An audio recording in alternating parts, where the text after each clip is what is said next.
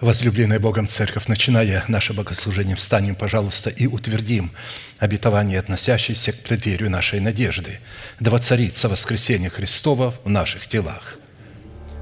Склоним наши головы в молитве.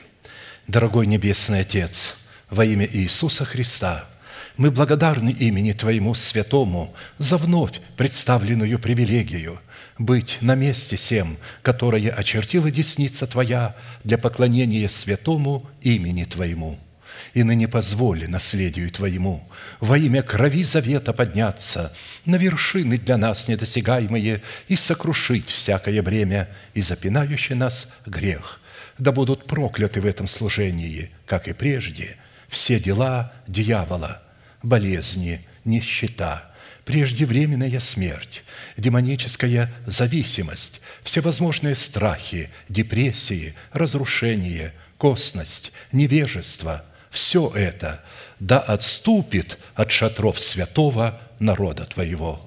И ныне встань, Господи, на место покоя Твоего Ты и ковчег, могущества Твоего, и да облекутся святые Твои спасением Твоим, и да возрадуются пред лицом Твоим. Дай нам больше от Духа Твоего. Пропитай нас Духом Твоим святым. Позволь нам найти светлое лицо Твое. Я представляю это служение в Твои божественные руки.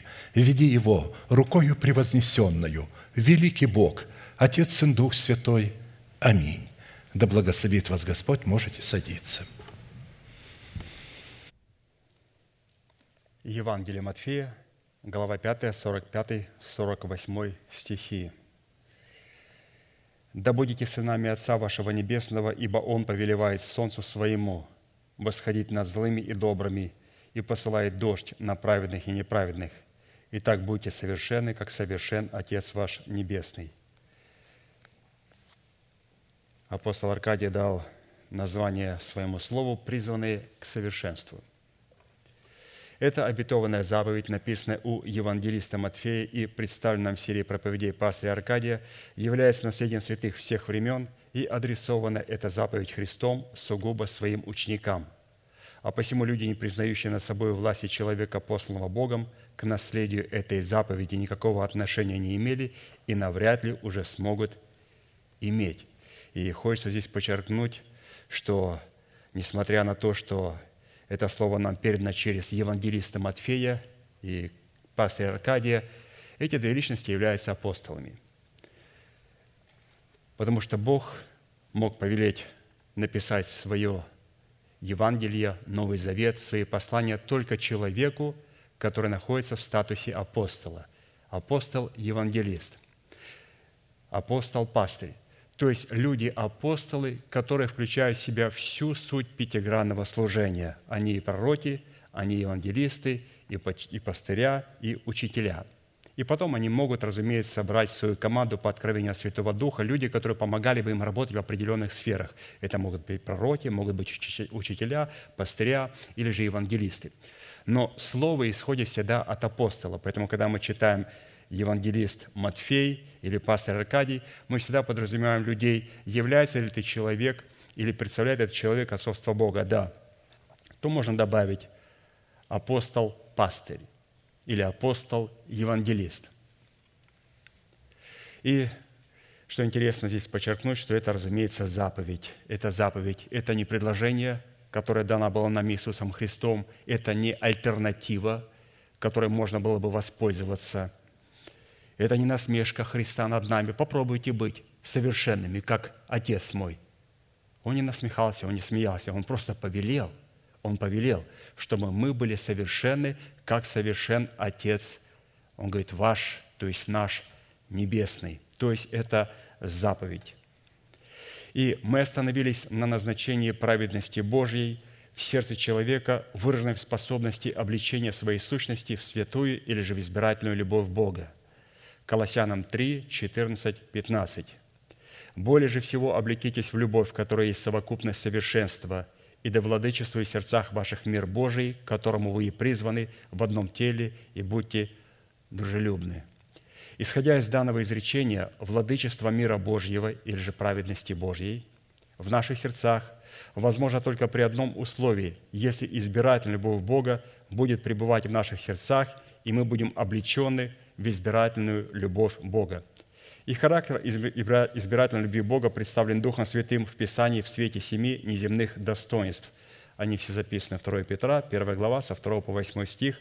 Это добродетель, рассудительность, воздержание, терпение, благочестие, братолюбие и любовь. И мы с вами уяснили, что каждое из семи достоинств плода добродетелей содержит в себе характеристики всех других достоинств, так как они проистекают друг из друга, дополняют друг друга, усиливают друг друга и подтверждают истинность друг друга. Данные достоинства являются нравственными совершенствами и эталонами, присущими естеству Бога, дарованные нам через Христа, которым мы призваны с вами обогатиться. А вот войти в наследование данных достоинств мы можем только через принятие Святого Духа как Господа и Господина нашей жизни и послушание нашей веры, вере Божьей. И через наследование этих великих и драгоценных обетований мы делаемся причастниками божеского естества. Поэтому в добродетели мы с вами определили источник добра, что им является Бог – и когда мы определились с источником добра, только потом можем перейти к рассудительности. То есть, что теперь эта личность, которая является доброй личностью, называет добром, и что эта личность называет злом. Третье качество – воздержанность или же воздержание – позволяет нам избирать то, что является добром, и отвергать то, что называется злом. Терпение – четвертое качество – позволяет нам смотреть на то, что Бог называет добром, и ожидать Его исполнения с терпением.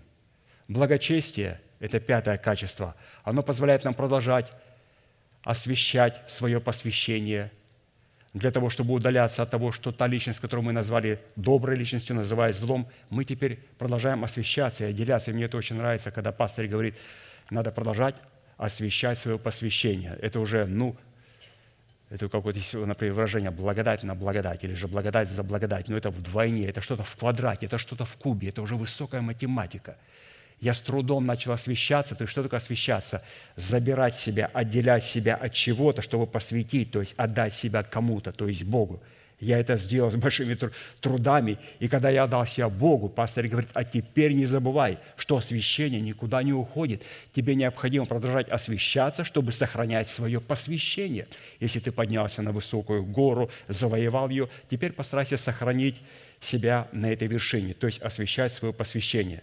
И все это приводит на состояние братолюбия, где человек переходит из смерти в жизни, и в этой атмосфере братолюбия происходит коронация седьмого качества любви. Избирательная любовь Бога, выраженная в семи неземных достоинствах и характеристиках, ничего общего не имеет и не может иметь с природой толерантной человеческой любви, исполненной эгоизма, порока, корости и непостоянства.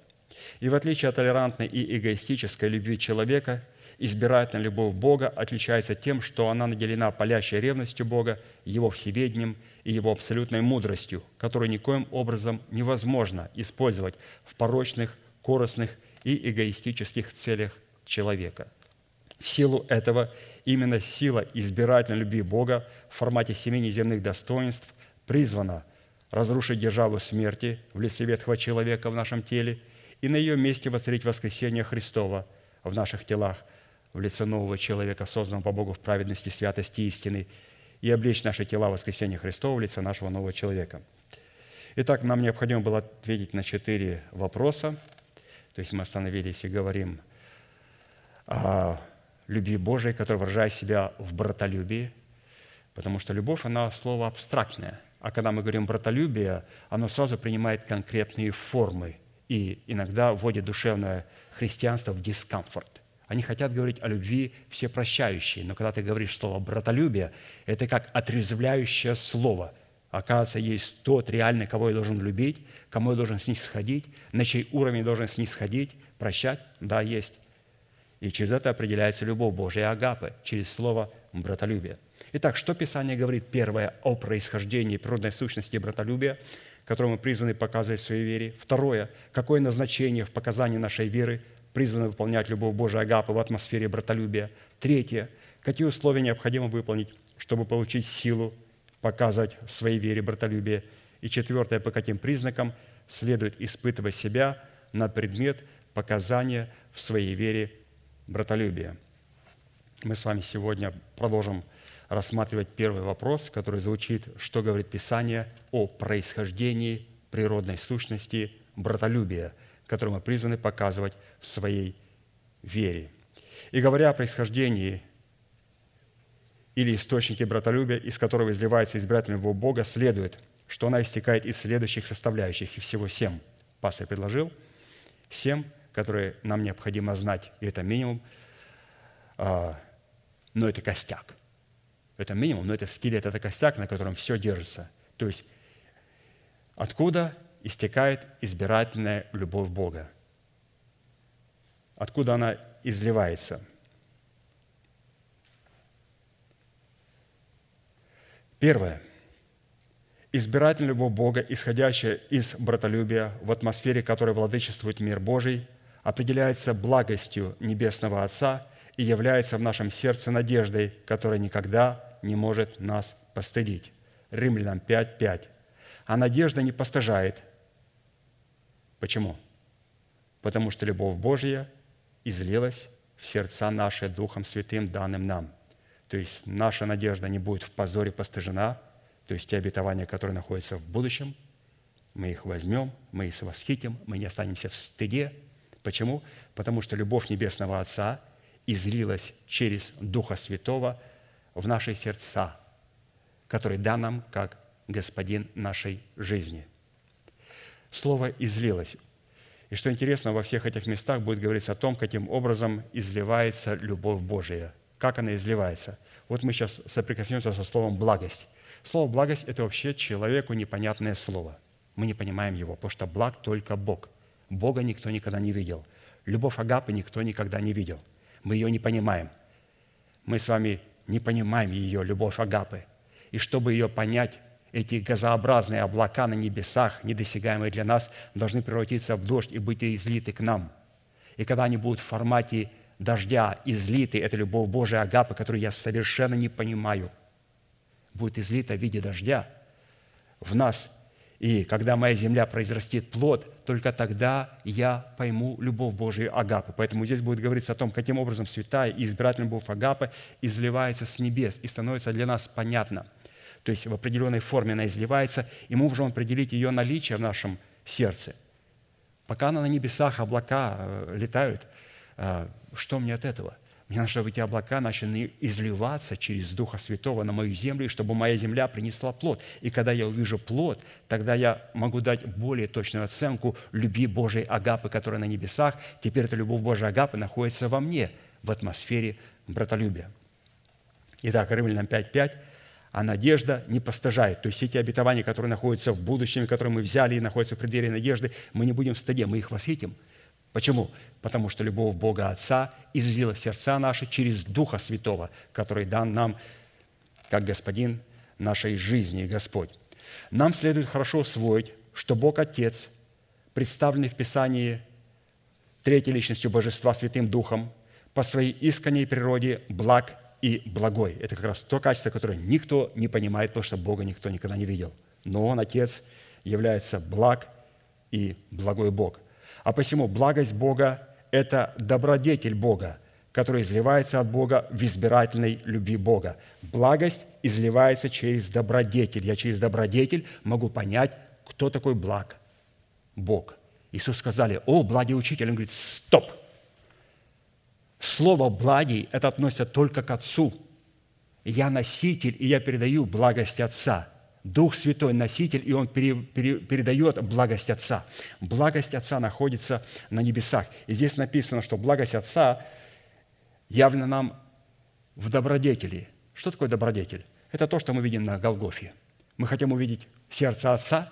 Господь говорит, хорошо, я покажу вам сердце Отца. Посмотрите на Голгофу. Это добродетель. Голгофа и Сын, который умер и воскрес для нас – это и есть благость Отца, которая выражает себя, непонятная благость, святая благость Отца, трансцендентная, находящаяся на небесах. Она стала понятной. Через что? Когда благость трансформировалась в добродетель. Мы видим на Голгофе, что Бог сделал доброе дело, теперь нам благость начинает быть понятной, она изливается. А посему изливаемая в наши сердца избирательного Бога Агапы – это добродетель Бога, в которой Он показывает своим детям совершенство и царство своего мира, как Он показал на Голгофе в Иисусе Христе. Итак, благость изливается и показывает себя в деле Божьем, чтобы мы могли понять Бога. Зачем Бог показывает нам свою благость, свою добродетель, доброе дело свое? Чтобы затем мы, как Его дети, в свою очередь могли бы показать точно такую же любовь в своей вере, как в отношении к Богу, так и в отношении друг к другу. Итак, непонятно для нас качество благость, благий Отец. Он излил через Дух Святой и открыл для нас суть Голгофы, добродетель Божий. Для чего? Чтобы мы могли явить теперь благость к Нему – любовь к Нему в своих сердцах и любовь друг к другу. А посему безусловность избирательной любви Бога – это благость Бога, приготовленная и направленная им исключительно к своим детям, которая обнаруживает себя в наших сердцах в надежде на Бога. Вот, все, надежда на Бога. У нас появился плод. Когда я увидел его добродетель, я принял его. Теперь у нас появилась надежда, в которой я не буду постыжен. Это уже Благость Бога в моем сердце начинает производить работу. Благость Бога, которая трансформировала себя в добродетель Божию, попала в мое сердце силой Духа Святого. И что? И у меня в сердце появилась надежда. Надежда на Бога. А поэтому любовь Бога, как совершенное благо Бога и добродетель Бога, излитая в наши сердца из атмосферы братолюбия, может обнаружить себя в наших сердцах в надежде, если мы являемся адресатами Его любви, созданными им на добрые дела, которые Он предназначил нам исполнить. Вот обратите внимание, чтобы исполнить добрые дела, которые Бог нам предназначил исполнить, благость трансформируется в добродетель, добродетель трансформируется в надежде, и когда есть надежда, которая не будет постыжена, то Господь говорит, теперь ты приготовлен для доброго дела. И в первую очередь, таким добрым делом, которое мы призваны исполнять, является наше упование на обетование Божие, возведенное на фундаментальных основаниях надежды. Ага. Это вот мы теперь начинаем являть добродетель Божию. То есть у нас должно быть упование, которое воздвигнуто на фундаментах учения. Нам следует знать, что совокупность всех обетований Бога, все-все обетования обслуживают и направлены на единственное обетование – это усыновление нашего тела искуплением Христовым – все обетования Бога, данные для нас, они слуги и обслуживают единственное обетование, которое называется, или которое лежит в преддверии надежды и подготавливает нас ко встрече с женихом, это усыновление нашего тела искуплением Христовым. И если мы не приняли призвание, которое состоит в усыновлении нашего тела искуплением Христовым, или же воцарении воскресения Христова в наших телах, то все наши добрые дела будут инкриминированы нам как совершение зла – и это первое. И во вторую очередь, добрым делом, которое мы призваны исполнять, является показанием в нашей вере такой любви друг к другу, которой Бог возлюбил нас, простив нам все грехи.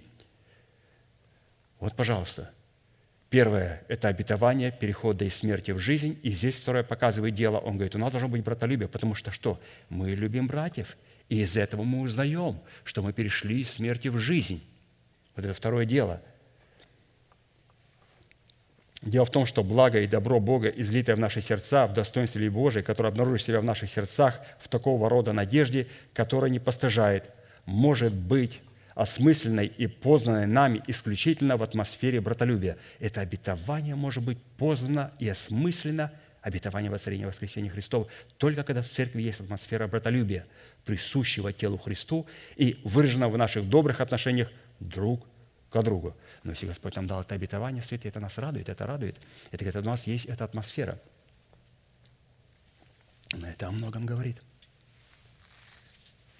Если вы обратили внимание, то довольно часто определенная категория псевдодобродетелей пренебрегает святыми в своей поместной церкви – которые находятся рядом с ними, или теми, кто находится в сфере их призвания, и всячески пытаются растрачивать себя на тех, за кого они на самом деле не призваны нести никакой ответственности перед Богом. Далее, также довольно часто подобные псевдодобродетели абсолютно не обладает способностью отличать добро от зла, в силу чего называют зло добром и добро злом. То есть все переворачивают с ног на голову. В чем выражается у нас истинная добродетель Бога? Истинная добродетель Бога. Раз мы приняли благость Бога, благость Бога была излита к нам через добродетель Бога, эта добродетель Бога создала прекрасную атмосферу надежды в нашем сердце. Почему? Потому что там пребывает братолюбие, и в братолюбии Господь нам дает обетование, которое лежит в предмерии надежды. И теперь в чем выражает себя истинная добродетель? Она должна теперь начинать работать. Начинает работать, трудиться. То есть это обетование для того, чтобы его сохранить, оно должно постоянно трудиться, быть на работе. Итак, истинная добродетель в достоинстве любви Божией обнаружит себя с одной стороны в стремлении к добру, а с другой стороны в удалении от зла. Это тот добродетель, который мы приняли, и это та благость, раз мы его дети, и он благий Бог. Теперь эту благость мы должны трансформировать в свое сердце, и мы ее приняли в формате надежды, в формате обетования. И теперь, как мы прочитали, теперь это добродетель, доброе дело, это действие, это благость Бога в нас начинает работать, в чем она выражает себя в стремлении к добру и, с другой стороны, удаление от зла. Далее, истинная добродетель в работе, в достоинстве любви Божией в нас, обнаружит себя в добром семени, которым, которое сеется Сыном Божьим. Доброе семя сеется Сыном Божьим. Матфея 13, 37, 38. Он же сказал им в ответ, «Сеющий доброе семя есть Сын человеческий, то есть Иисус Христос. Поле есть мир – Доброе семя – это сыны царствия, а плевелы – сыны лукава. В данном случае под добрым семенем имеется в виду человек, рожденный от семени слова истины, который через познание истины креста Христова пускает в оборот залог своего оправдания, чтобы получить прибыль в плоде правды. Это добродетель в действии. То есть мы говорим о том, что Божья любовь, агапы, в представленном формате благости, излилась через добродетель, попала в наше сердце, создала там атмосферу и начинать, начинать теперь эта благость там работать, усердно работать. Следующее несколько определений добродетели в нашем сердце. Следующее – это истинная добродетель, взращенная из доброго семени, живет и исходит из сердца человека. Луки 6, 45. «Добрый человек из доброго сокровища сердца своего выносит доброе, а злой человек из злого сокровища сердца своего выносит злое. Ибо от избытка сердца говорят уста». Матфея 7, 18. Не может дерево доброе приносить плоды худые, не дерево худое приносить плоды добрые. То есть избирательная любовь и добродетель Бога в нас, она выражает себя вот в плодах добра. Далее, истинная добродетель исходит от наставления Отца или от доброго учения, представленного Отцом, которого дал Бог. Притчи 4, 1, 2. «Слушайте, дети, наставления Отца, и внимайте, чтобы научиться разуму, потому что я преподал вам доброе учение. Мы говорим о том, что благость Бога, которая была у Него, должна стать нашим достоянием. Но как? Она понимается благость только через добродетель, а добродетель – это делание добра. Это не просто делать добрые дела, дела закона, чтобы оправдать себя – мы не делаем дела закона, чтобы оправдать себя, а мы делаем для того, чтобы утвердить имеющуюся праведность, которую мы получили даром по благодати искупления в Иисусе Христе. И здесь он говорит, что «Я преподал вам доброе учение. Слушайте, дети, наставления Отца, внимайте, чтобы научиться разуму, потому что я преподал вам доброе учение». Какое сегодня преподают в церкви учение? Надо воспринимать только доброе учение. И далее он говорит, не оставляйте заповеди мои. Далее, истинная добродетель – почивает и исходит из доброй совести. А посему любая добродетель, совершенная с позиции опороченной совести, не является добродетелью. 1 Петра 3,16. «Имейте добрую совесть, дабы тем, за что злословят вас, как злодеев, были постыжены порицающие ваше доброе житие во Христе». То есть наша надежда не должна быть порицаема и остаться в стыде. Для этого необходимо иметь добрую совесть. Далее, истинная добродетель в действии, в нашем сердце, никогда не бывает вынужденной, принужденной или подневольной, но всегда доброохотно. Это я хочу это делать. Это я получаю. Не мне говорят, что ты должен любить святых, Но поначалу говорят, ну мы должны уже прийти в возраст, когда я начинаю доброохотно, с большим любовью относиться ко святым и делать это с большим желанием. Филимон 1,14, апостол Павел говорит ему, «Но без твоего согласия, это он говорит своему ученику, без твоего согласия, Филимон, ничего не хотел сделать, чтобы доброе дело твое было не вынуждено, а добровольно». То есть апостол Павел знал, что его ученик должен явить в своем сердце благость Бога Отца. Как? Раз она была излита, благость в формате добродетели, теперь эта добродетель начинает работать в нас, и она поощряет нас к добровольному, доброохотному служению Богу и святым. Далее, истинная добродетель или же благость Бога в действии, выражая себя повиновении тем, кого Бог поставил над нами главою. 1 Петра 3,16. Так Сара повиновалась Аврааму, называя его господином. Вы дети ее, если делаете добро, и не смущайтесь ни от какого страха. То есть Сара повиновалась Аврааму, а мы дети Сары, то есть дети свободной. Он говорит, если вы дети ее, то делайте доброе. Как у нее было повиновение, вы дети ее, у вас тоже должно быть определенное повиновение – в разных сферах, включая церковь, думаю, в первую очередь. Далее, истинная добродетель является плодом кротости наших уст, выраженных в обузности нашего языка. Притчи 12.14. От плода уст своих человек насыщается добром и воздаяние человеку по делам рук его. То есть, пожалуйста, это первая составляющая, каким образом избирательная любовь, исходящая из братолюбия в атмосфере, которой владычествует мир, изливается в наши сердца. Она изливается через Бога Отца. Но Бога Отца никто не видел. Он является Богом благим. Но чтобы понять эту благость, она должна излиться, трансформироваться в понятную для нас материю. То есть как в понятную материю? Облако должно стать дождем, и дождь должен помочь мне произвести плод в моем сердце. И когда я увижу плод, только через этот плод я смогу понять сердце Отца – и мы увидели добродетель в действии в нашем сердце. Но это то, что касается Отца. Она изливается от Отца. Вторая личность, через кого изливается избирательная любовь. Второе. Избирательная любовь Бога, исходящая из братолюбия в атмосфере, которой владычествует мир Божий, изливается из заместительной жертвы Христа за свою церковь. Ага. Христос – это вторая личность, через которую изливается любовь Божия для своей церкви. Ефесянам 5, 25, 27. «Христос возлюбил церковь и предал себя за нее, чтобы осветить ее, очистив баню водную посредством слова, чтобы представить ее себе славную церковью, не имеющую пятна или порока или чего-либо подобного. Итак, Сын Божий возлюбил церковь в лице только тех человеков, которых Бог предузнал – и потом предопределил, чтобы они были подобны образу Его Сына и предал себя за них, чтобы искупить их от греха и смерти и воздвигнуть в их перстных телах державу жизни, призванную изменить их перстные тела в тела небесные. Римлянам 8, 29, 30. «Ибо кого Он предузнал, тем и предопределил быть подобными образу Сына Своего, дабы Он был первородный между братьями, а кого Он предопределил, тех и призвал. А кого призвал, тех и оправдал. А кого оправдал, тех и прославил. То есть в тех и воцарил воскресение Христова. Но все начинается с предузнания.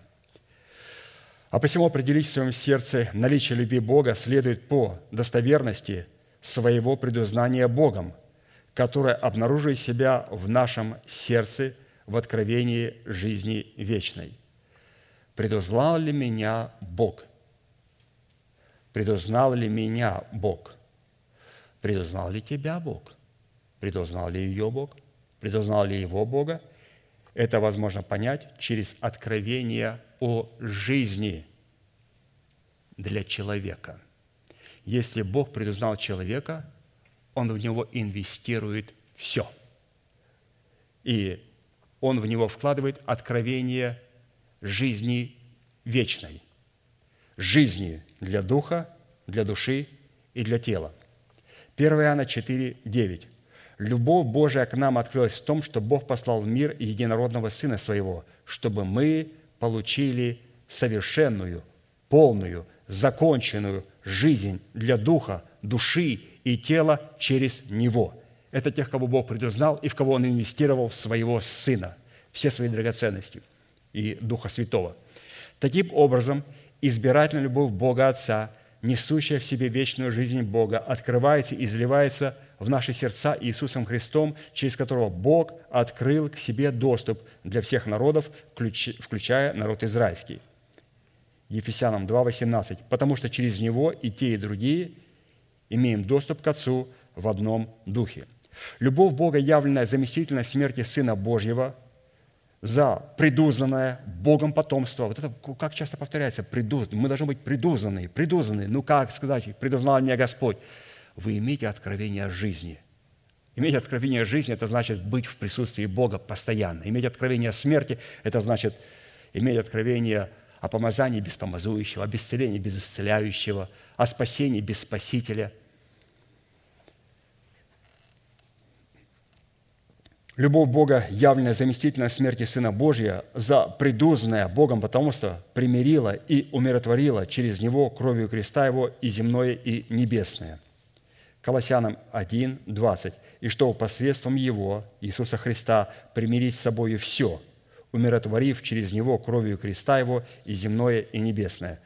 И земное, и небесное необходимо умиротворить, чтобы мы могли явить благость Бога, потому что Он предузнал нас и дал нам жизнь. С нашей стороны показания в суеверии добродетели, в избирательной любви Бога, в которой царствует мир Божий – это все, что мы делаем словом или делом, делать во имя Господа Иисуса Христа, благодаря через Него Бога и Отца. Колоссянам 3, 17. То есть теперь мы говорим о том, то есть обратите внимание, хотя пастор дает определение, каким образом и через кого изливается любовь Божия, а потом сразу дает определение. А как определить? Излилась ли любовь Божия в наши сердца? Ну, первое, что мы определили, Господь нам даст откровение о жизни. Но извините, пожалуйста, у нас в зале сидят очень много людей, и все слушают откровения.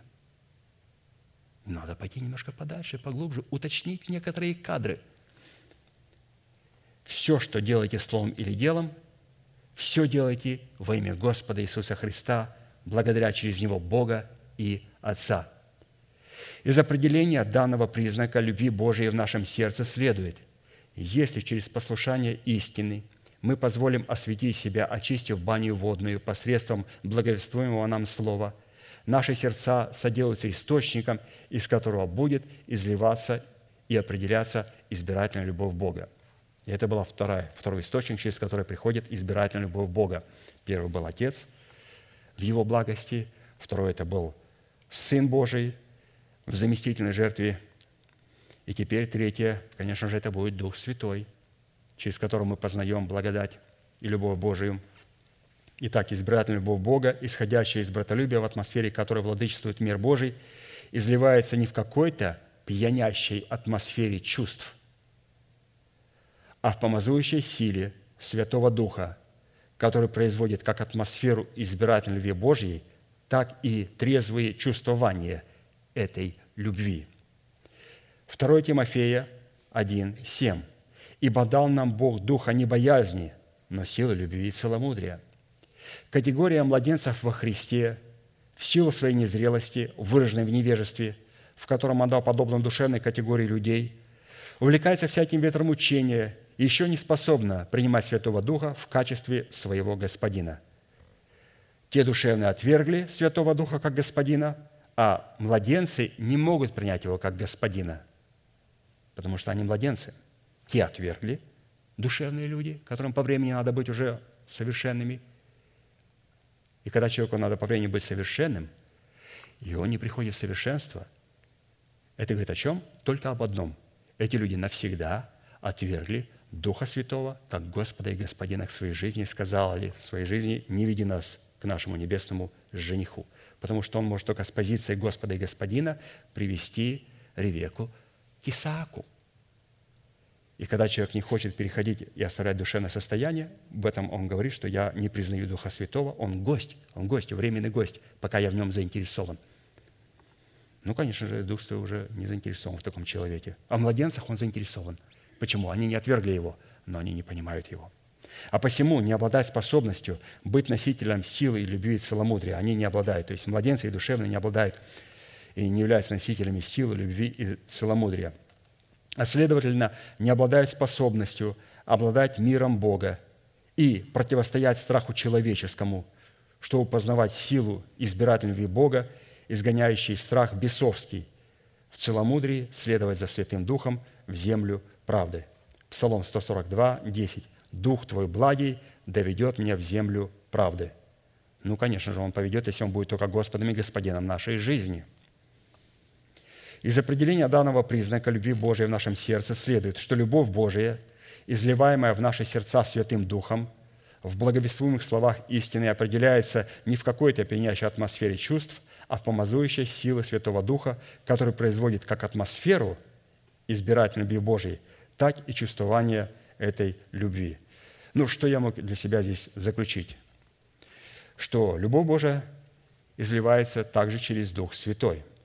Или же Сын Божий и Дух Святой, они открывают для нас благость Бога и являются проводниками любви Божией и благости Божьей. И в данном случае Дух Святой может кооперировать с людьми только тогда, когда они признают Его как Господа и Господина своей жизни. И есть две категории в среде святых, которые не принимают Его как Господа и Господина. Первое – младенцы, которым дан шанс. Второе – душевные люди, которые не, хотят, не хотят оставить свое младенчество, и уже по времени надо было бы, но они не оставили. Они не являются, вот для них он является гостем. И с ними он уже не хочет никакого дела делать. Да они сами себя лимитизировали. Четвертое – Избирательная любовь Бога, исходящая из братолюбия в атмосфере, в которой владычествует мир Божий, изливается в наши сердца через что? Через слышание благовествуемого Слова Божьего, посланного нам Богом через Его посланников. Ага. Отец, Сын, Дух Святой, а теперь Слово Божие, которое изливается через Его посланников. Это четвертая субстанция, где благость Божия, непонятная для нас – изливается в формате любви и добродетели в наше сердце, и потом требует от нас определенной отдачи и заставляет эту благость нас начинать работать, работать, проявлять себя, приносить плод. 2 Коринфянам 1.20. «Ибо все обетования Божии в нем, да, и в нем аминь, в славу Божию через апостолов». Этот божественный принцип впервые обнаружил себя в книге Иова. И если мы воспротивимся ему и начнем искать Бога и его обетований независимо от признания над собой власти слов этих человеков – мы наследуем погибель, и наши сердца никогда не станут местом, содержащим в себе обетование Бога. Это говорит о том, что наша надежда будет постыжена.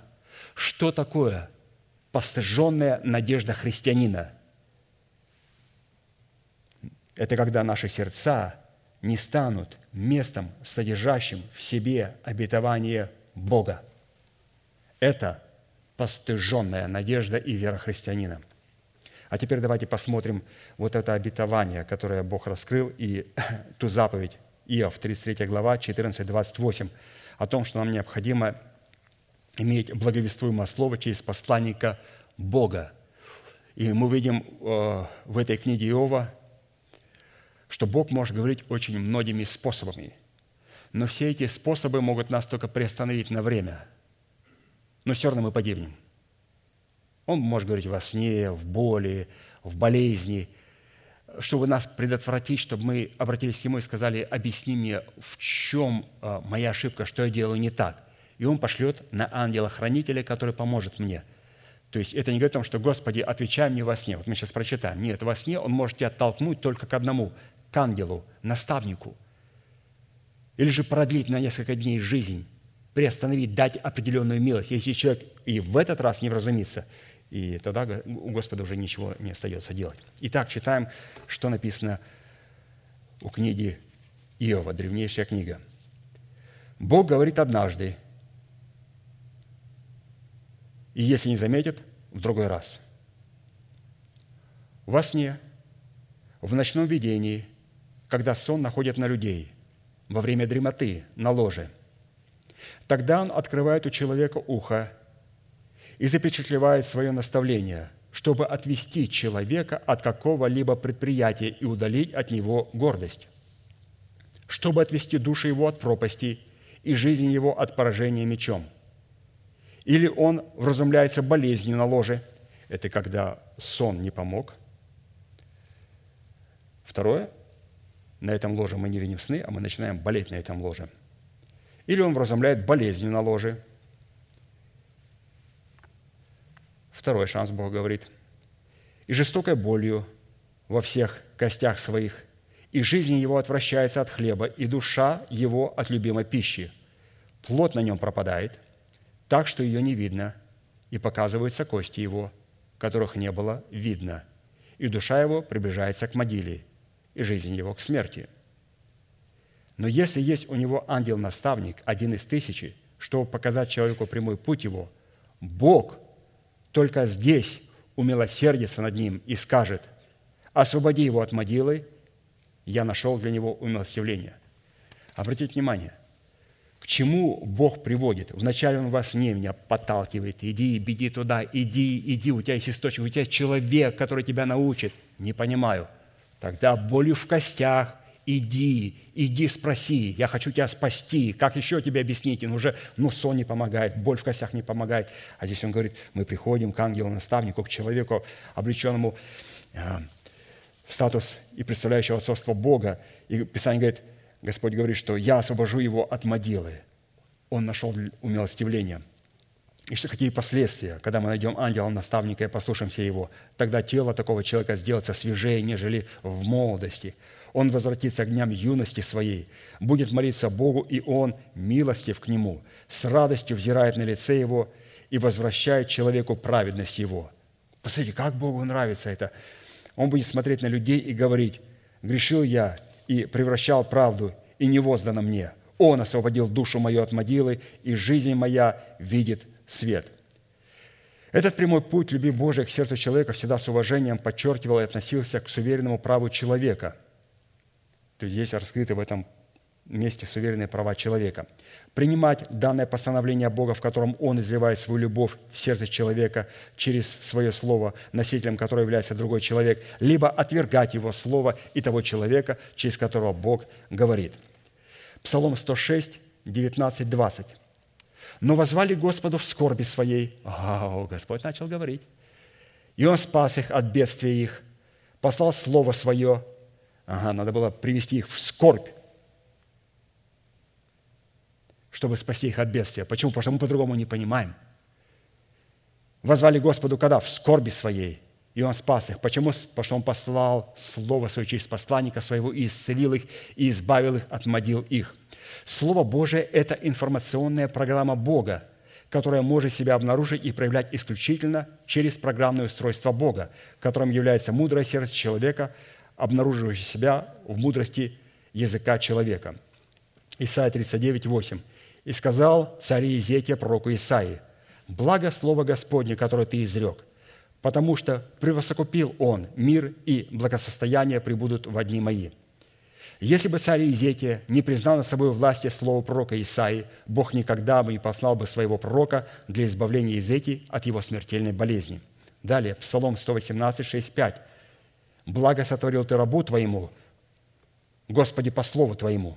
Давид говорит о тех словах, которые послал ему Бог через пророков его времени. И если бы Давид не признал божественного принципа, в котором Бог дает свое благое благо человеку, только через признание над собой власти слова другого человека, он никогда бы не был мужем по сердцу Бога. То есть почему он стал мужем по сердцу Бога? Потому что Бог увидел, что он может признавать человека, которого Бог поставил над ним. То есть с таким человеком можно кооперировать. И можно изливать в него свою благость.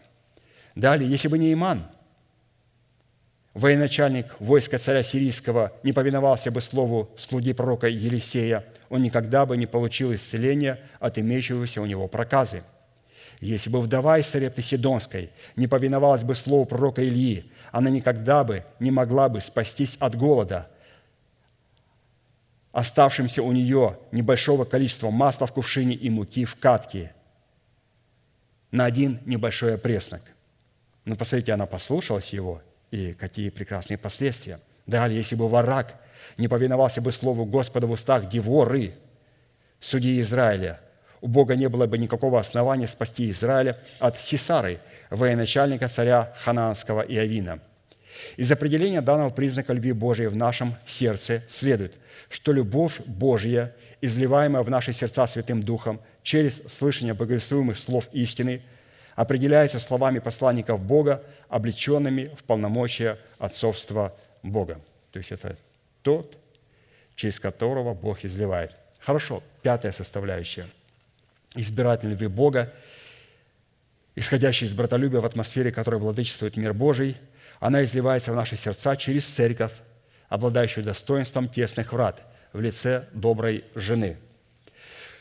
Притча 18.23. «Кто нашел добрую жену, тот нашел благо и получил благодать от Господа». То есть, оказывается, через церковь обязательно Бог изливает свою благость. Это тоже очень важная составляющая, где Бог открывает себя и изливает через нее, такая же важная, как и Сын Божий, и Дух Святой, и слова посланников. Оказывается, выбор, иногда люди говорят, да какая разница, в какой церкви быть? Нет, нет, большая разница. Э, благо Бога изливается только та церковь, которая называется доброй женой в притчах. Это притча, притча. Притча – это, говорит, том, это иносказание. Под доброй женой подразумевается добрая, правильная, божественная церковь, избранный Богом остаток. В Писании нахождение тесных врат, тесных врат напрямую связано с нахождением доброй жены. В достоинстве такого собрания, в котором святые, благодаря своему благоразумию и бодрствованию в молитвах, имеют свободные и непринужденные отношения друг с другом, в которых они не сходят друг к другу и носят бремена друг друга – если мы путем поиска не обнаружим и не найдем такие тесные врата в лице доброй жены, отвечающей требованиям братолюбия, у Бога не будет никакого основания излить свою любовь в наши сердца. А следовательно, у нас не будет никакой возможности испытать свое сердце на определение пребывающее в нем любви Божией Агапы. Если мы не находимся в церкви, которая соответствует стандарту доброй жены, избранным Богом остаток, такие верующие люди – не могут себя испытать и протестировать на наличие братолюбия и любви Божией агапы. Там все держится либо там какими-то застольями, потлаками, пиццами, дискотеками, футбол, баскетбол, что там еще, я ни разу там не был.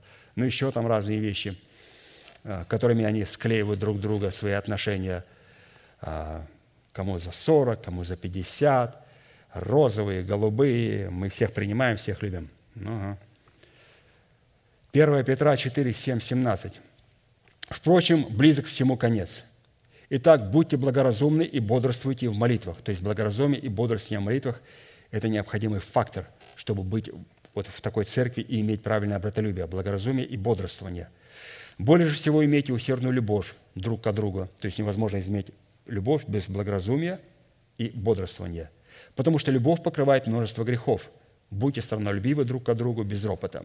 Служите друг другу, каждый тем даром, какой получил, как добрые домостроители многоразличной благодати Божией, ибо время начаться суду с Дома Божия. Если же прежде с нас начнется, то какой конец непокоряющимся Евангелию Божию? Именно от степени благоразумия будет зависеть и наша покорность Евангелию – и наша способность подвязаться, чтобы входить сквозь тесные врата. А входить сквозь тесные врата – это значит войти или же найти добрую жену. Найти тесные врата, найти э, добрую жену, избранный Богом остаток, возможно, через наличие благоразумия. Луки 13, 23, 30. Некто сказал ему, «Господи, неужели мало спасающихся?» Он сказал им, подвязайтесь войти сквозь тесные врата. То есть подвязайтесь войти сквозь тесные врата, ибо сказываю вам, многие поищут войти и не возмогут. Многие поищут, и Писание говорит, что тот, кто найдет эту добрую жену в формате тесных врат, он найдет благо. И он говорит, что многие поищут войти и не возмогут. Когда хозяин дома встает и затворит двери, тогда вы, стоя вне, станете стучать в двери и говорить, «Господи, Господи, отвори нам». Но он скажет вам в ответ, «Не знаю вас, откуда вы?» Тогда станете говорить, «Мы ели и пили перед тобою, и на улицах наших учил ты». Но он скажет, «Говорю вам, Не знаю вас. Откуда вы? Отойдите от меня все делатели неправды. Там будет плач и скрежет зубов, когда увидите Авраама, Исаака, Иакова и всех пророков в Царстве Божьем, а себя изгоняемыми вон. И придут от востока и запада, и севера и юга, и возлягут в Царстве Божьем. И вот есть последние, которые будут первыми, и есть первые, которые будут последними. Слово «подвязаться», глагол «подвязаться» означает прилагать все усилия и все старания, сражаться, бороться, биться и состязаться. То есть, чтобы войти, чтобы подвязаться, войти сквозь тесные врата, чтобы найти эту добродетельную жену, избранный Богом остаток, церковь Христову, истинную, добрую церковь. Надо прилагать все усилия, все старания, сражаться, бороться, биться, состязаться. Ну, нам эти качества очень знакомы. Смысл фразы «сквозь тесные врата» в оригинале означает посредством сквозного движения или проникновения, посредством разделения души и духа, посредством взаимной любви друг к другу, посредством усиленного старания со Святым Духом, посредством завершенности в терпении Христовом. А вот фраза «когда хозяин дома встанет» означает, когда хозяин дома начнет будить, пробуждать, поднимать, воздвигать, воскрешать и облекать святых в воскрешение – когда он встанет и начнет это облекать, он первое, что сделает, закроет дверь. И тогда люди придут и скажут, отвори и нам, и мы хотим этого. Он говорит, а я вас не знаю, я вас не знаю. И для того, чтобы это делать, Писание говорит, что будьте благоразумны и бодрствуйте в молитвах. Итак, быть благоразумным означает обладать здравым и обновленным умом, означает различать знамения времен, быть воздержанным, быть целомудренным, быть праведным – Наличие благоразумия в сердце – это на самом деле одно из определений и выражений праведности. А посему человек, обладающий благоразумием, это человек, обладающий праведностью или человек, творящий правду путем бодрствования в молитвах и путем служения усердной любви друг к другу, тем даром, который наделил нас Бог. В то время как бодрствовать в молитвах означает быть трезвым, быть бдительным, рассудительным и сдержанным. Мы не можем бодрствовать в молитве или быть в своих молитвах – трезвыми, бдительными, рассудительными, сдержанными, если мы не будем благоразумны, даже если мы бы могли молиться 24 часа в сутки. То есть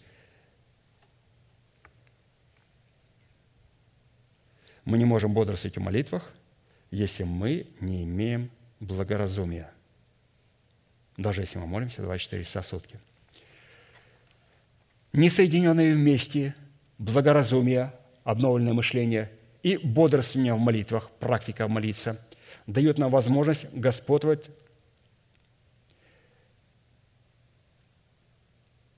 дают нам возможность господствовать над своими эмоциями и вести их за собой, и как следствие служить друг другу. И такое соединение с нашей стороны является результатом нашего разумного выбора и волевого решения. То есть, когда у нас соединены вместе эти два качества, благоразумие и бодрствование, то мы можем бодрствовать в молитвах. Говоря о молитве, мы должны всегда помнить и всегда иметь в виду, что существует два основных рода молитвы, зависимых между собой и также питающих и восполняющих друг друга. Это вид молитвенного состояния и вид молитвенного упражнения. И если один из этих видов молитвы – в силу своего невежества или небрежения каким-либо образом умаляется, то немедленно умаляется и искажается ценность другого вида. Апостол Петр говорит о благоразумном бодрствовании в молитвах, которое скорее относится не к упражнению, а к состоянию. То есть благоразумие – это состояние молитвенное. При этом следует иметь в виду, что первичное действием является не упражнение в молитве, а состояние молитвы не молитва сама, а состояние, благоразумное мышление, обновленное духом нашего ума, состояние, которое потом начинает упражнять себя в молитве. Есть состояние молитвы, есть упражнение в молитве. Неправильное или неверное состояние в молитвах обращает наше упражнение в молитвах в мерзость перед Богом. Состояние – это среда и атмосфера, обуславливающая освященный жертвенник, предмете интересов воли Божьей, в которой призвана упражняться или творится наша молитва. То есть наша молитва призвана то есть в благоразумии. Она представлена здесь как нам освященный жертвенник. Потому что молитвенное состояние определяет наши скрытые мотивы или жертвенник для жертвоприношений, в то время как упражнение в молитве определяет наше жертвоприношение. Вот почему, согласно Писанию, жертва – освящается и становится святой за счет очищенного или освященного жертвенника. И если наш жертвенник освящен, что такое освящен? Наш жертвенник освящен. У нас есть благоразумие. Наше мышление обновлено духом нашего ума. Вот эти две составляющие, наш дух и наше мышление обновлено духом нашего ума, это говорит, что наш жертвенник освящен, то он представляет теперь наше исповедание, наше молитвенное состояние – и тогда все чистое, прикасающее к такому жертвеннику, осветится. То есть чистые молитвы, когда я провозглашаю чистое Слово Божие, это чистое Слово Божие, прекрасно написано, это, это чистое Слово Божие начинает освещаться и становиться равнозначным словам Бога. Итак, очень важная составляющая, которую подчеркнул здесь, наш жертвенник должен быть освященным. Что такое освященный? Я не грешу. Окей, хорошо, мы не грешим. Освященный жертвенник – это когда истина есть в нашем сердце, и мы этой истиной обновили свое мышление, и у нас есть благоразумие. Благоразумие – это первый признак, что наш жертвенник освящен. И теперь с этой позиции мы берем добрые слова, чистые слова и начинаем молиться. И когда с позиции этого благоразумия мы начинаем исповедовать это слово, наше чистое, доброе Слово Божие, чистое, доброе Слово становится святым Словом Божьим, как слова Божьи самого Бога. И они начинают сразу действовать. И тогда все чистое, прикасаешься к жертвеннику, осветится. Если же, напротив, наш жертвенник не освящен, у нас нет благоразумия. Почему? Потому что наше мышление не обновлено. Почему не обновлено? Потому что у меня нет истины в сердце. Почему у меня должна быть истина в сердце? Я не признаю никого, кроме себя, кроме своего интеллекта. Если же наш жертвенник не освящен, то уже не имеет значения, что мы приносим на нечистом жертвеннике. Исход 29, 37. Семь дней очищай жертвенник и освети его, и будет жертвенник святыня великая. Все, прикасающееся к жертвеннику, осветится. А посему, если нет молитвенного состояния, благоразумия, обновленное мышление, то уже абсолютно не имеет значения, насколько правильные слова мы будем употреблять в молитве, потому что все эти правильные слова будут преследовать неверные мотивы порочные мотивы сердца с неочищенной и порочной совестью. Вот так вот. Шестое. Признаки избирательной любви Бога, изливающиеся из атмосферы братолюбия, в которой владычествует мир Божий, изливается в наши сердца через добрую почву нашего сердца. А как наше сердце тоже изливает благость Бога? Как? Ну, когда мы приносим плод. Облака – этот океан, который над нами, трансформируется в дождь. Дождь а, производит плод, и этот плод, через него теперь изливается любовь Божия. Как приятно. Это был Бог Отец, это был Бог Сын, это был Бог Дух Святой, это был помазанник Божий, представляющий отцовство Бога с откровением своим. Это была церковь, избранный Богом остаток. И теперь мы встречаем, что э, это мы, если у нас в сердце есть плод. Матфеем 13, 23. Посеяна, посеяна же на доброй земле означает слышащего слова и разумеющего, который бывает плодоносен. Так что иной приносит плод во сто крат, иной в шестьдесят, а иной в тридцать. Если человек не разумеет услышанное слово, а ну-ка, вот два предложения, послушайте, пожалуйста. Я знаю, что я читаю не ахти, но вот послушайте. Вот эти два предложения, пожалуйста. Если человек не разумеет услышанное слово, то это означает – что почва его сердца не является доброй. Кто-то говорит, ну, конечно, я не понимаю, пастор, я вот, вот ты, ты эрудированный. На-на-на-на-на. Слушайте, вы все понимаете. Не надо такие вещи говорить. А посему такой человек не может быть плодоносным, и слово, которое он слышит и не разумеет, не принесет ему никакой пользы. Слушаем внимательно. В данном случае под способностью разумения услышанного слова имеется в виду, слушай внимательно, особое состояние сердца, выраженное в способности преклоненного уха принимать и сохранять услышанное слово в сосуде своего сердца. Поэтому, как говорят, тебе легко, ты эрудированный, как ты хорошо все понимаешь, слава Господу. Друзья, вы, я, может быть, понимаю, но я не понимаю, я разумею.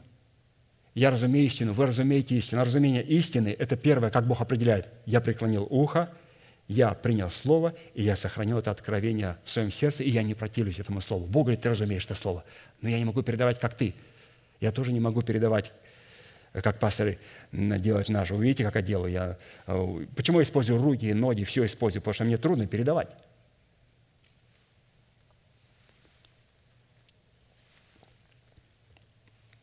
Трудно передавать откровение, очень трудно. Поэтому у вас есть разумение. И как оно определяется – если у вас есть преклоненное ухо, и вы способны принимать и сохранять услышанное сердце в слове, вы разумеете эту истину. Таким образом, человек, не разумеющий услышанное слово, это человек, который противится благовествуемому слову в устах посланников Бога, так как в силу своей гордыни полагает надежду на свое собственное разумение, свои собственные понимания.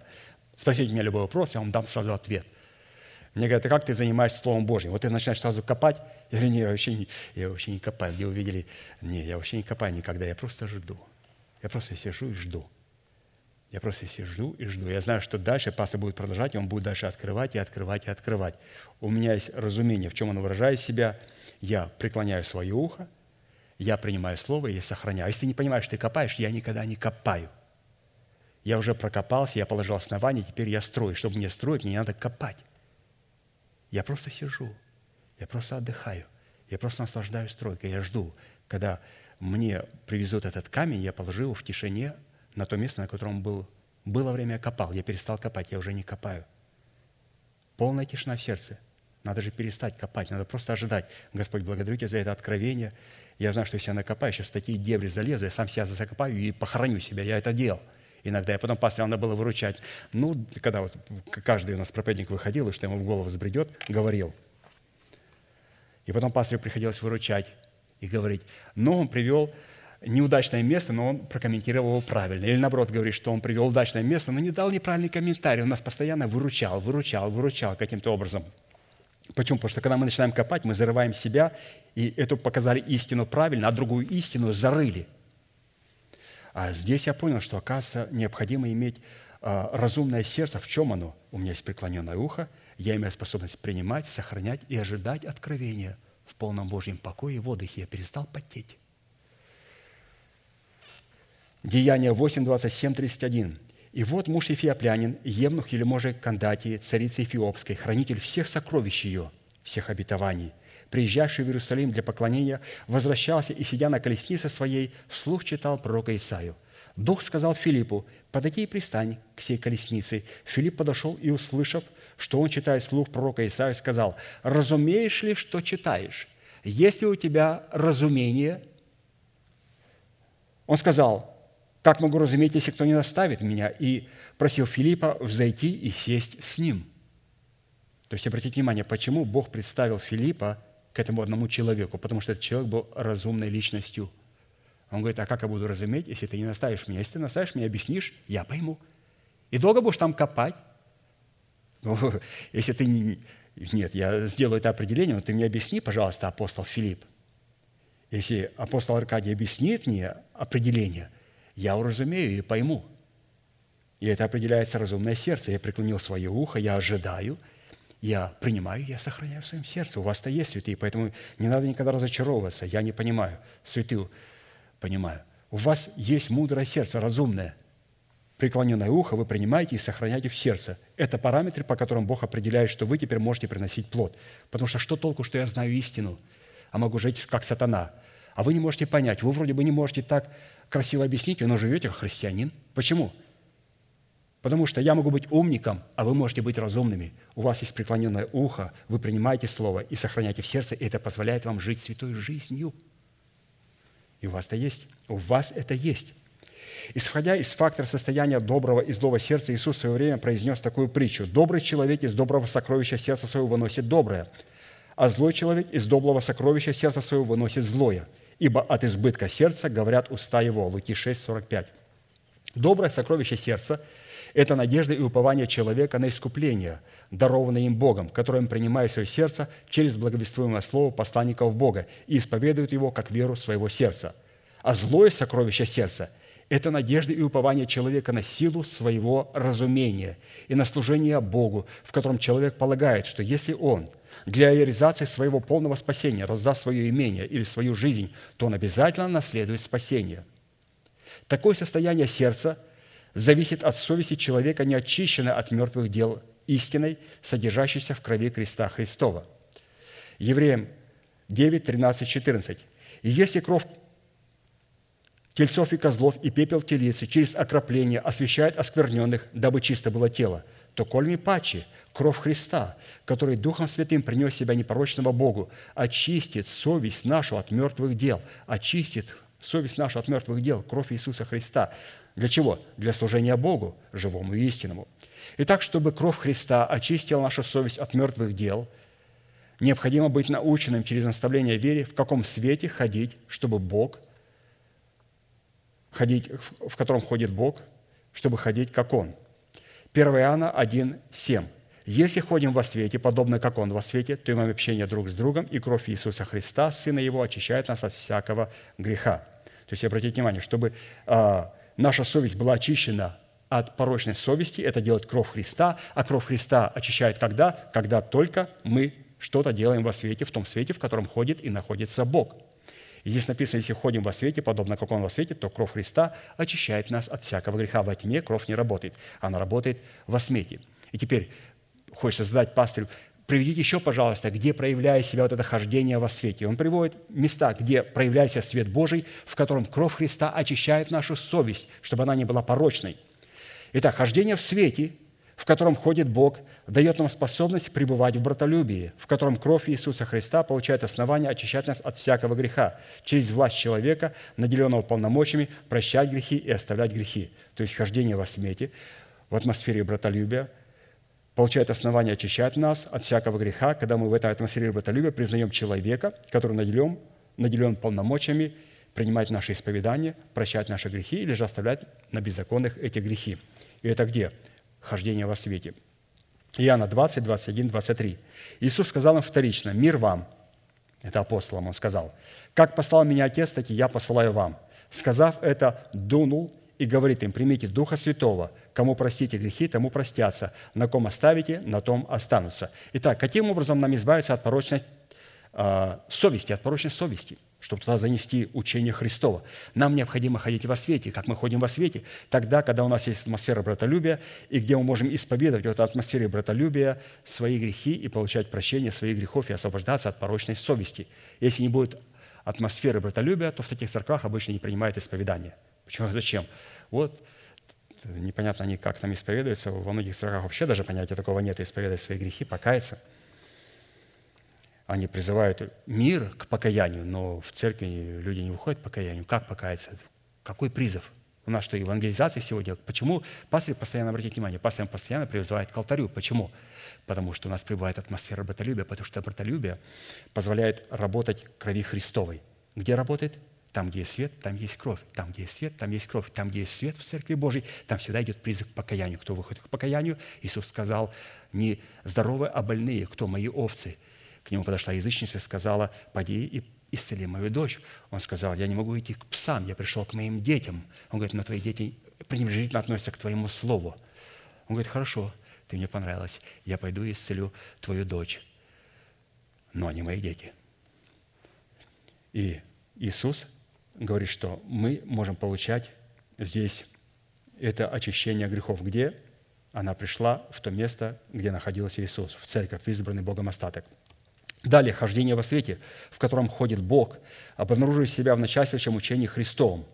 О, оказывается, без начальствующего учения Христова кровь Христа не хочет нас омывать. Если человек через наставление вере не облегся в царственные ризы начальствующего учения Христа, он не только не сможет ходить во свете, в котором ходит Бог, но и противиться этому свету. Евреям 6, 1, 2. «Посему облекайся в начальство учения Христова, поспешим к совершенству, и не станем снова полагать основания обращения от мертвых дел и вере в Бога, учению о крещениях, о возложении рук, о воскресении мертвых и о суде вечном». То есть человек должен облечь себя, воскресень... облечь себя в учение Христово, начальствующее учение Христово. Почему? Потому что это тот светильник, к которому мы обращаемся. И апостол говорит, вы хорошо обращаетесь к нему, как к светильнику, сияющему в темном месте. То есть учение – это есть светильник. А если есть свет, делаем заключение, где есть свет, там всегда есть кровь. А если есть кровь, значит, она может очистить мою совесть от порочной совести и сделать ее а, годной приносить плод. Далее как ходить во свете? Как ходить во свете? Ходить во свете, в котором ходит Бог, означает, будучи праведным, по дару благодати начинать творить правду, будучи святыми по происхождению освящаться. Откровение 22, 11. Неправедный пусть еще делает неправду, нечистый пусть еще сквернится, праведный да творит правду еще, и святой да освящается еще, да светится еще, да светится еще. Вот, пожалуйста, где проявляет себя свет. О чем мы сегодня говорили, святые? Вот эта шестая составляющая, шестая составляющая, напомню, она изливается в наши сердца через добрую почву нашего сердца. Угу. То есть любовь Божия изливается через добрую почву нашего сердца. Чтобы наша почва доброго сердца была доброй, необходимо, чтобы совесть была очищена и не была порочной. А кровь действует там, где есть свет. А где есть свет, там, где есть церковь, там, где принимают исповедание. Исповедание, исповедание принимают там, где есть свет. Дальше, где есть истина, где есть учение, это тоже свет. И дальше, где святые творят правду и освящаются, это тоже свет, который позволяет крови Христовой постоянно освещать и очищать, и очищать, вот как наша кровь постоянно очищает, и очищает, и очищает, и очищает, и очищает от нас, э, нас от, от, от этой всей смерти. Ну, нам необходимо находиться постоянно во свете, быть в правильной церкви, иметь учение в сердце и творить правду. И седьмое – Избирательная любовь Бога, исходящая из братолюбия в атмосфере, которой владычествует мир Божий, изливается в наши сердца через рассматривание творений в созданном Бога мире, при условии, что человек ищет познание Бога.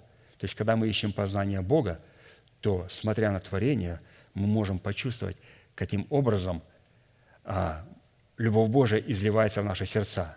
Мы встаем – рано утром и смотрим, после дождя, какое прекрасное небо, какие прекрасные облака, а, как люди ожидали этот дождик, дождик пошел, а после дождика еще солнце. В Калифорнии завидует, Флорида завидует со своими мошками и мухами. Все завидуют, Орегон цветет, цветы цветет. Орегон, хорошо. Погода у нас превосходная, так что оно радует. Хорошо. Почему я говорю? Потому что я, вот, я, например, сегодня утром встал, утром встал, и когда увидел, вот, будем говорить, облака, и голубое небо, и зеленые листву, и деревья, и траву, и свежий воздух, то я сказал, Господь, благодарю Тебя. Ну, надо же поблагодарить художника. Когда вы видите, извините, когда вы видите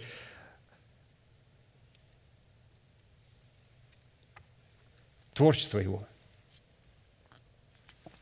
то через это творчество обязательно должна изливаться любовь Божия и мир Божий в наши сердца. Римлянам 11, 1.20. «Ибо невидимое Его, вечная сила Его и божество от создания мира через рассматривание творений видимы, так что они безответны. Если человек действительно ищет Бога и познание о Боге на условиях Бога, то Святой Дух начнет раскрывать перед ним безусловность избирательной любви Бога в видимом творении – Иов 12, 7, 9. «И подлинно спроси у скота и научит тебя, у птицы небесной и возвестит тебе, или побеседуй с землей и наставит тебя, и скажут тебе рыбы морские. Кто во всем этом не узнает, что рука Господня сотворила ее?» То есть здесь Иов предлагает нам через познание Бога увидеть излияние любви Божией в наши сердца. Как пастор красиво написал, любовь Божия изливается в наши сердца через насматривание творений в созданном Боге мире при одном условии, что человек постоянно ищет познание о Боге и пребывает в познании Бога. И теперь, рассматривая творение Божье, мастера, его произведения, рассматривая самого себя и благодарить Бога за то, что мы видим – и благодарить Его за то, что нас ожидает в будущем, в очень скором будущем. Ну, очень прекрасные слова, достойные принятия и всякого принятия и уважения. Будьте благословенны вашей молитве. Пожалуйста, будем молиться. Аминь.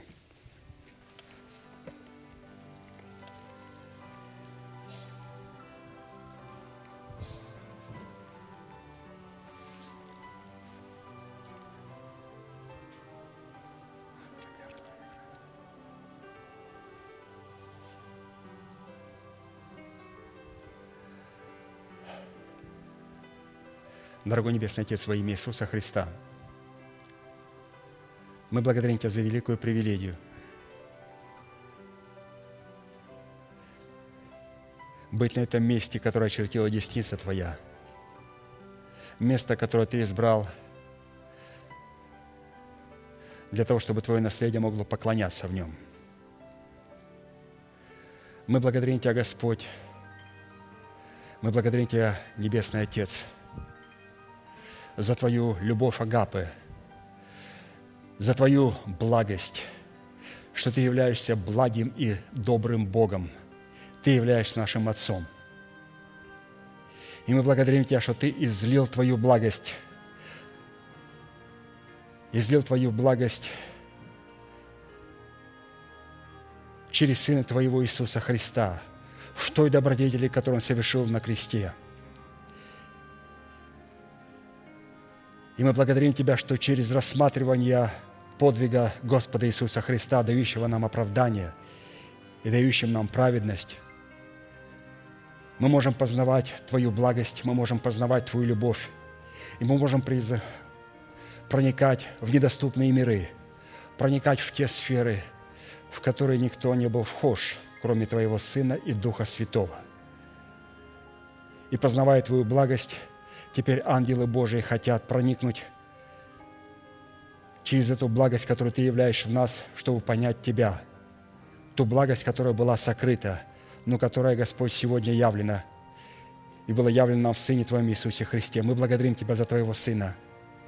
Мы благодарим Тебя, Господь, за Его жертву, за Его пролитую кровь, за истину о крови и кресте Христовом.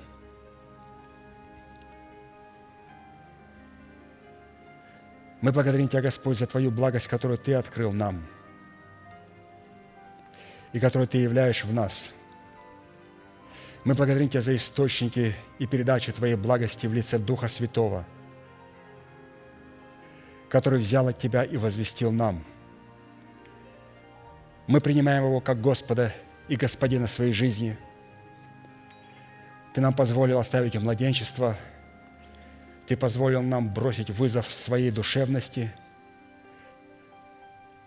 чтобы быть способными признать в лице Духа Святого Господа и Господина своей жизни. Благодарим Тебя, Господь, что мы являемся Твоими сынами.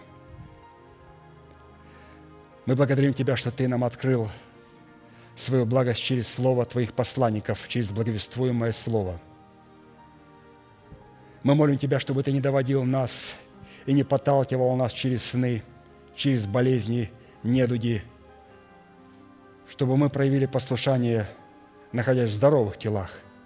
Мы не хотим, Господь, чтобы Ты прибегал и говорил к нам однажды, дважды, трижды. Мы хотим, Господь, сегодня услышать Твое Слово, преклонить свое ухо, принять его и сохранить в своем сердце. Мы не хотим, Господь, чтобы Ты говорил нам через болезни. Ты можешь допускать болезни, хотя болезни не приходят от Тебя. Но Ты используешь их, чтобы достучаться до сердца человека, чтобы отвратить его от пропасти – мы молим Тебя, Господь, чтобы Ты прибегнул к тем арсеналам, которые находятся у Тебя. Говори нам, Господь, через нашу совесть, и говори нам, Господь, через Твоих посланников. Если нужно, Господь, обличай нас и останавливай нас, Господь. Мы будем слышать Слово Твое и повиноваться Слову Твоему. Да будет, Господь, наследие Твое исцеленно, да будет оно здоровым. Да наполнит, Господь, Твое исцеление наследие – да будут кости их здоровы, да будут тела их здоровы, да наполнит Господь Твое исцеление каждую клетку нашего тела. Ты сказал, Господь, если мы будем говорить с землей,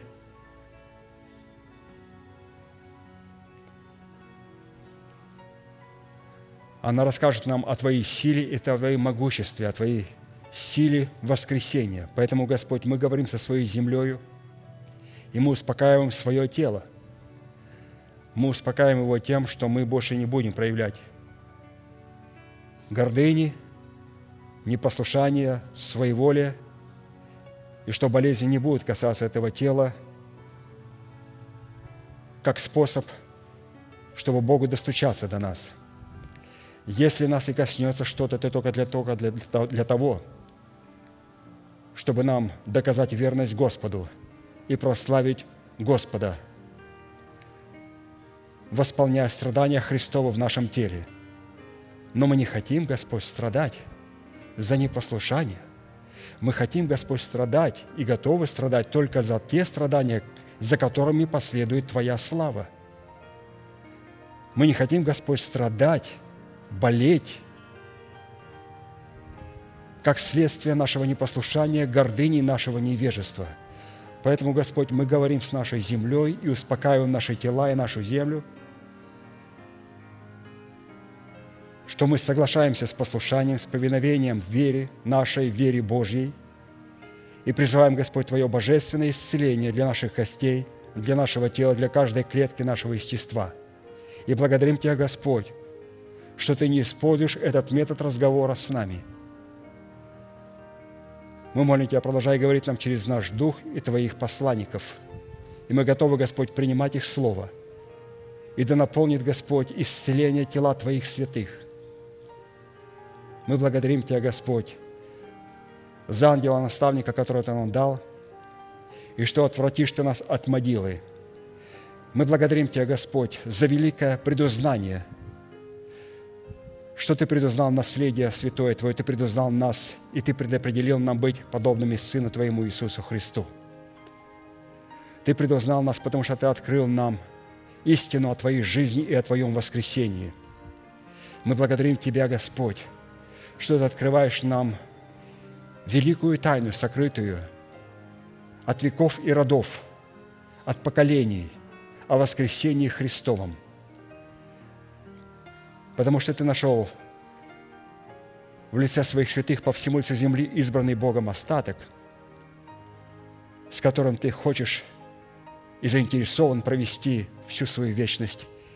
И благодарим Тебя за Сына Твоего Иисуса Христа, которого Ты отдал ради святых Твоих, которых Ты предузнал и которым Ты открыл истину о жизни. Мы благодарим Тебя, Господь, за Твой новый завет, который Ты заключил с новым человеком – с нашим сокровенным духовным человеком.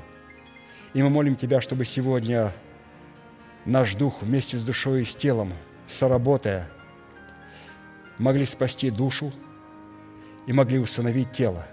Мы благодарим Тебя, Господь, что наш дух находится в гармонии с нашей душой и с нашим телом.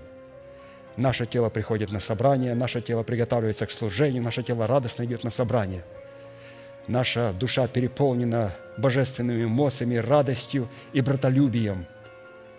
И наш дух твердо продолжает держать надежду в воцарение воскресения Христова для души и для нашего тела. Благодарим Тебя, Господь,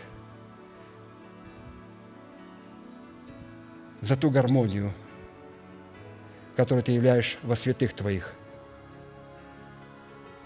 и наша плоть, наше тело ликует, Господь. Мы благодарим Тебя, Господь, за радость Твоего спасения, которая наполнила наши сердца. Мы благодарим Тебя, Господь, за радость Твоего спасения, которая переполняет наше мышление и наши эмоции. Мы благодарим Тебя, Господь, за радость спасения в телах наших. Да наполнит, Господь, радость Твоего спасения каждую клетку Твоего святого человека. Да наполнит, Господь, Твоя праведность, Твой мир, Твое божественное успокоение, Твоя праведность – и непорочная радость каждую клетку.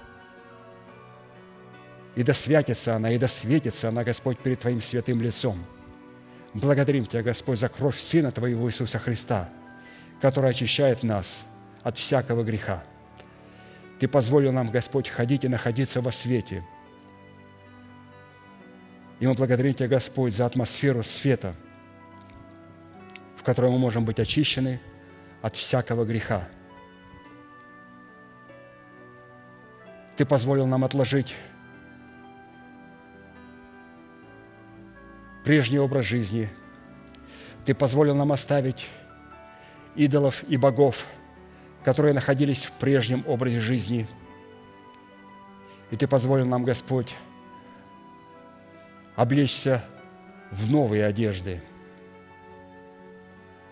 в ризы, Господь, Твоего спасения. Мы благодарим Тебя, Господь, за ризы Твоего спасения – мы благодарим Тебя за Твое Слово, которое мы слышим на этом месте. Мы наклоняем свое ухо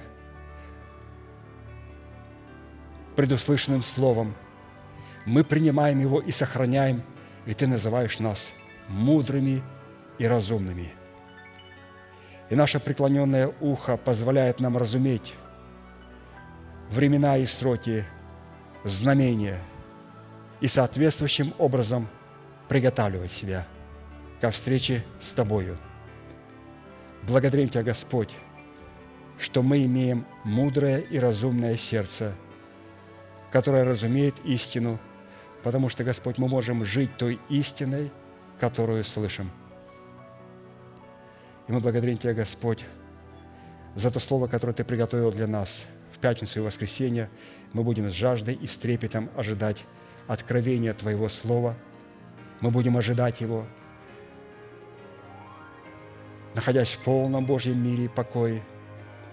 И зная, что когда придет время, Господь, Ты откроешь нам истину. А сейчас мы будем наслаждаться тем Словом, Господь, которое мы имеем, и исповедовать Твое Слово, которое стало достоянием нашего сердца и нашего мышления. Да будет благословенно Твое святое имя наш великий Бог, Отец и Дух Святой. Аминь.